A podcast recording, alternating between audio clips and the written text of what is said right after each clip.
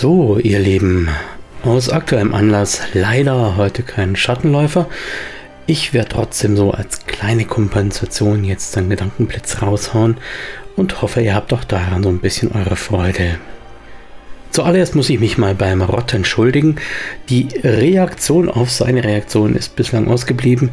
Ich hatte da zwar was aufgenommen, aber im Endeffekt dann festgestellt, dass ich nur meine Argumente nochmal wiederhole und im Prinzip zu seinem Sach gar nichts zu sagen hatte. Hätte ich schon, aber das wäre ein bisschen umfangreicher. Insofern, ich werde mich privat mit dir in Verbindung setzen, mein Lieber, und wir können da gerne weiter drüber diskutieren. Für den Moment lassen wir es einfach mal dabei. So, warum soll es jetzt heute gehen? Heute soll es gehen um Leistungsrollenspiel. Und wenn ihr nicht wisst, was das ist, dann seid ihr die Guten. Wenn ihr wisst, was es ist, dann seid ihr nicht zwangsläufig die Schlechten. Aber ich möchte euch meinen Gedanken einfach mal teilen. Begonnen in meiner Historie mit DSA haben wir irgendwann mal gesagt, ja, aber eigentlich ist es ja unfair, wenn alle gleich viel Abenteuerpunkte kriegen, weil manche sind ja keine Ahnung, gar nicht dabei oder haben nur Chips gegessen oder haben weniger Hitpoints abgezogen oder wie auch immer. Das heißt, wir hatten so ganz wirre Ideen irgendwann. Man könnte ja zum Beispiel die Abenteuerpunkte für ein Monster, damals hatten die Gegner noch Monsterklasse, sprich Abenteuerpunkte, die beim Besiegen oder Überwinden für die Spieler freigegeben werden. Man könnte also diese Abenteuerpunkte aufteilen, anteilig daran, wie viel Hitpoints darauf abgeklopft wurden.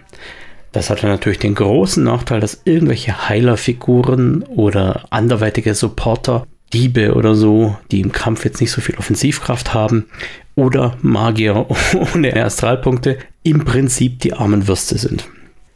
Das Beispiel ist jetzt ziemlich simpel, das war natürlich eine blöde Idee, weil es im Endeffekt, wenn jeder effizient spielen wollen würde, dazu führen würde, dass alle die Damage-Dealer, wie es im MMORPG heißt.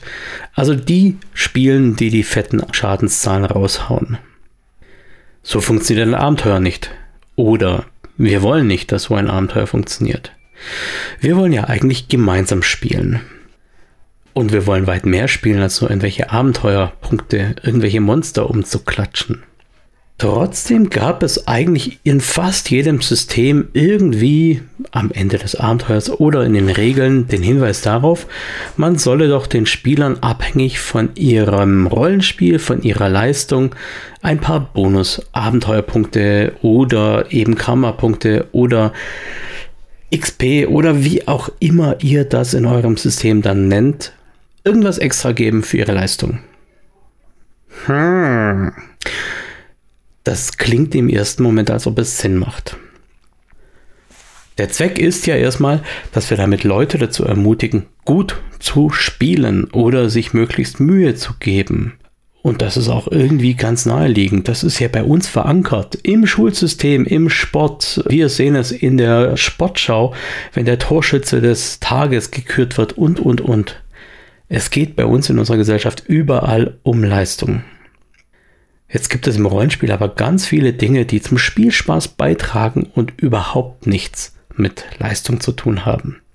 Zum Beispiel Comic Reliefs oder gute Interaktion zwischen zwei Charakteren. Könnte man immer noch sagen, okay, das ist ja gutes Rollenspiel, das möchte ich auch belohnen. Aber wer bin ich denn eigentlich, um zu entscheiden, was gut ist und was nicht? Eigentlich wollen wir doch beim Rollenspiel Spaß haben. Und wenn irgendein Spieler, irgendeine Spielerin am Tisch Spaß dabei hat, einfach nur zuzuhören und hin und wieder zu sagen, ich mache meine Attacke und dann den Würfel zu würfeln, dann ist doch ihr Spielziel erreicht. Und solange es niemand sonst am Tisch wahnsinnig stört, ist es auch fein. Das heißt, ich habe mich irgendwie im Laufe der Zeit davon verabschiedet, Spielern extra EP, extra Abenteuerpunkte, Karma, sonst irgendwas zu geben. Also sprich, ich möchte nicht beurteilen, wer in meinen Augen gut oder schlecht spielt. Gleichzeitig ist es halt nun mal so eine blöde Rolle als Spielleiter, dass man die EP, die Karma, die was auch immer vergibt und damit entscheidet, was wie belohnt werden soll. Ich könnte mir jetzt aber durchaus vorstellen, dass es einige Spieler gibt, die daraufhin dann sagen, äh, eigentlich macht es mir so keinen Spaß, weil was ich da mache, wird ja nie belohnt und was der da macht, wird immer belohnt. Gleichzeitig gibt es ja auch so Konstellationen, dass man mit der einen Person sehr gut vibet. Ich hatte letztes Mal irgendwie das Love Interest da ins Spiel gebracht. Es gibt auch ohne Love Interest durchaus Konstellationen, wo man mit jemandem sehr gut vibet und dessen Ideen gut findet und andere Ideen vielleicht eher schlecht findet. Das kann was mit moralischen Einstellungen zu tun haben, vielleicht sogar mit politischen Einstellungen. All das möchte ich weder positiv noch negativ bewerten. Es ist schlichtweg menschlich, dass man mit manchen besser und mit manchen schlechter kann. Aber das dann auch noch mit Punkten zu bewerten und damit ein Leistungsparameter in die Sympathie zur Spielleitung zu bauen, das finde ich eher schwierig.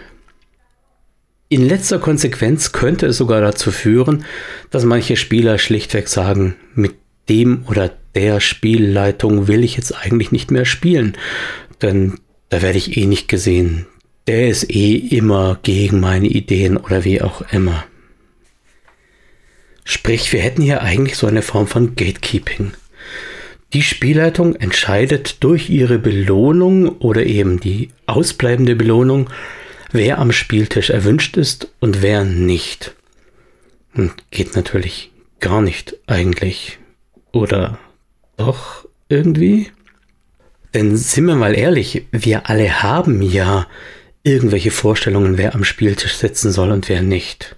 Das heißt, wenn wir von Anfang an sagen, ja, wir wollen eigentlich narrativ hier spielen und dann gibt es jemanden, der die ganze Zeit mit Metagaming herkommt, oder mit allzu taktischen Überlegungen der Spielerwissen und Charakterwissen nicht trennen kann, das ist dann ja schon was, wo wir uns gestört fühlen, wo wir also auch gerne sagen wollen, hier machen wir die Tür zu. Der Unterschied, weshalb das eine in meinen Augen okay ist und das andere irgendwie nicht, ist natürlich, dass wir so eine Art Social Contract haben, der in den meisten Fällen natürlich nicht explizit aufgeführt wird, aber wir haben ein Social Contract, der bei der Session Zero im Idealfall festgelegt wird und besagt, was wollen wir spielen und wie wollen wir es spielen.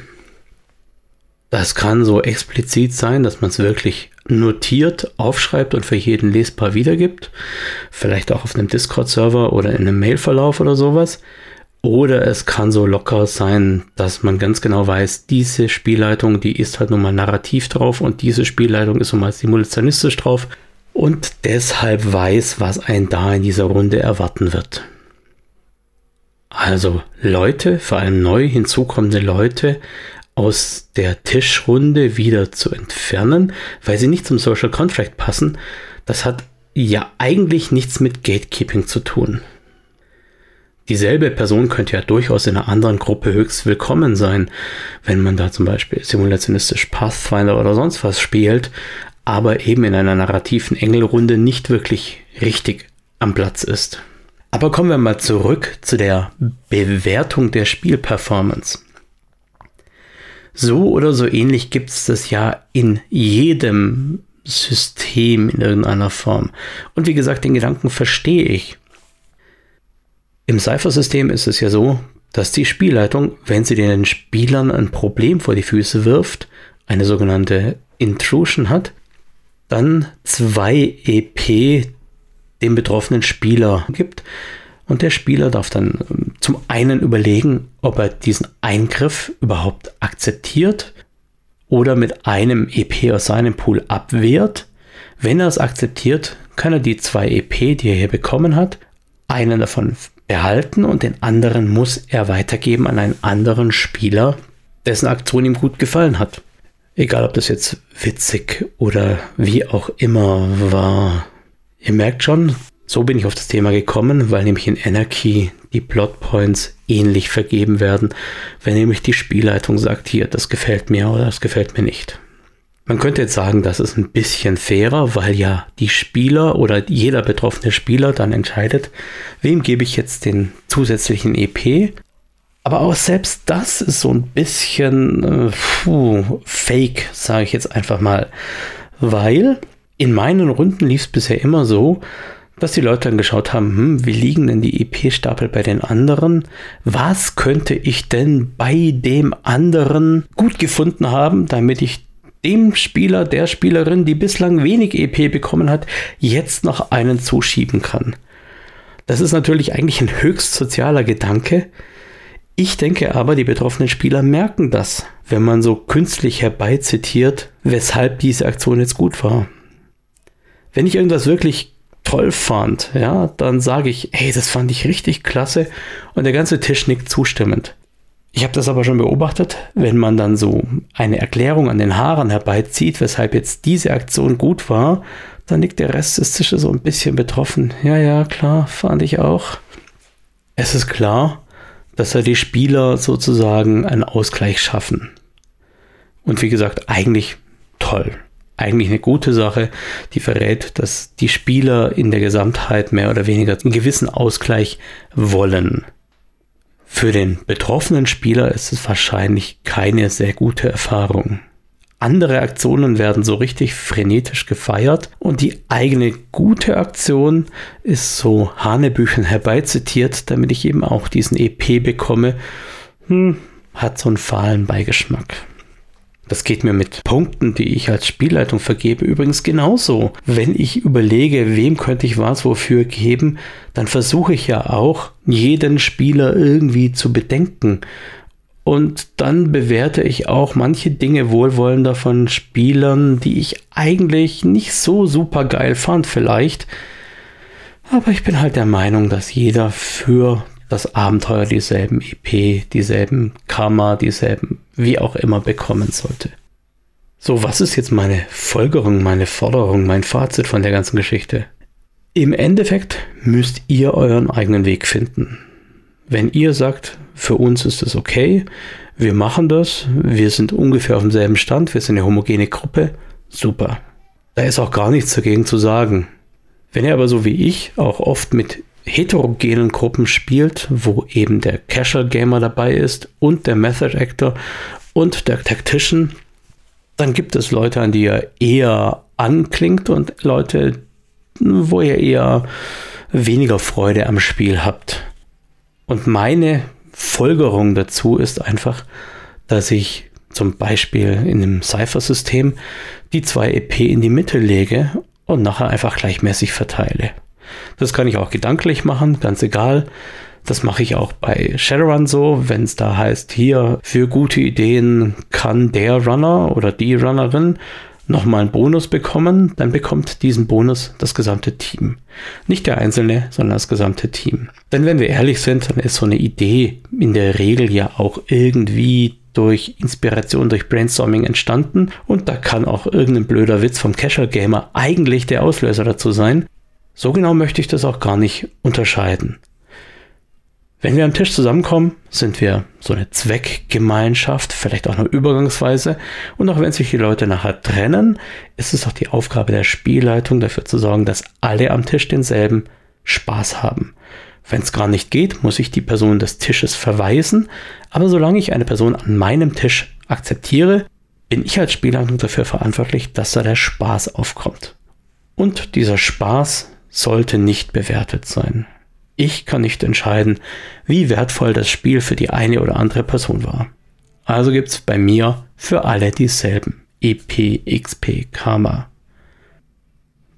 Diese Leistungsbewertung wie im Sport, Weitsprung, Torschützenkönig und so weiter, die kann bitte dahin, wo wir entweder Leistungen messbar machen und selbst da finde ich es eigentlich bescheiden, weil in so einem Fußballspiel mag es zwar einen geben, der das Tor geschossen hat, aber der Mittelfeldspieler, der hat nun mal das Tor vorbereitet, der Verteidiger hat dafür gesorgt, dass es trotzdem zum Gewinn führt und so weiter und so weiter. Wir haben in der Regel eine Mannschaftsleistung und keine Einzelleistung.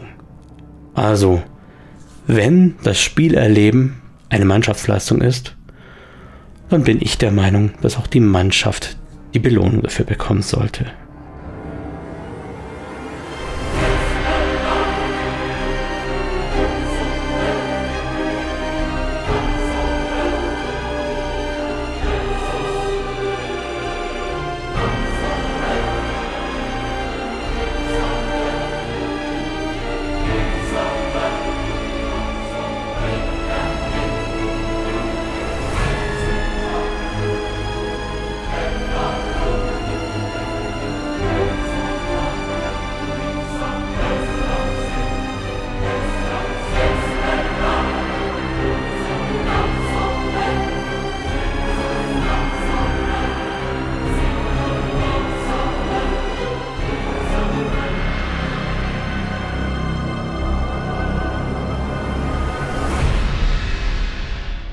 Und auch für dieses Format danke ich natürlich wieder der freundlichen Band Erdnerstern, die mir hier im Rahmen des Podcasts die Musik kostenlos zur Verfügung stellt.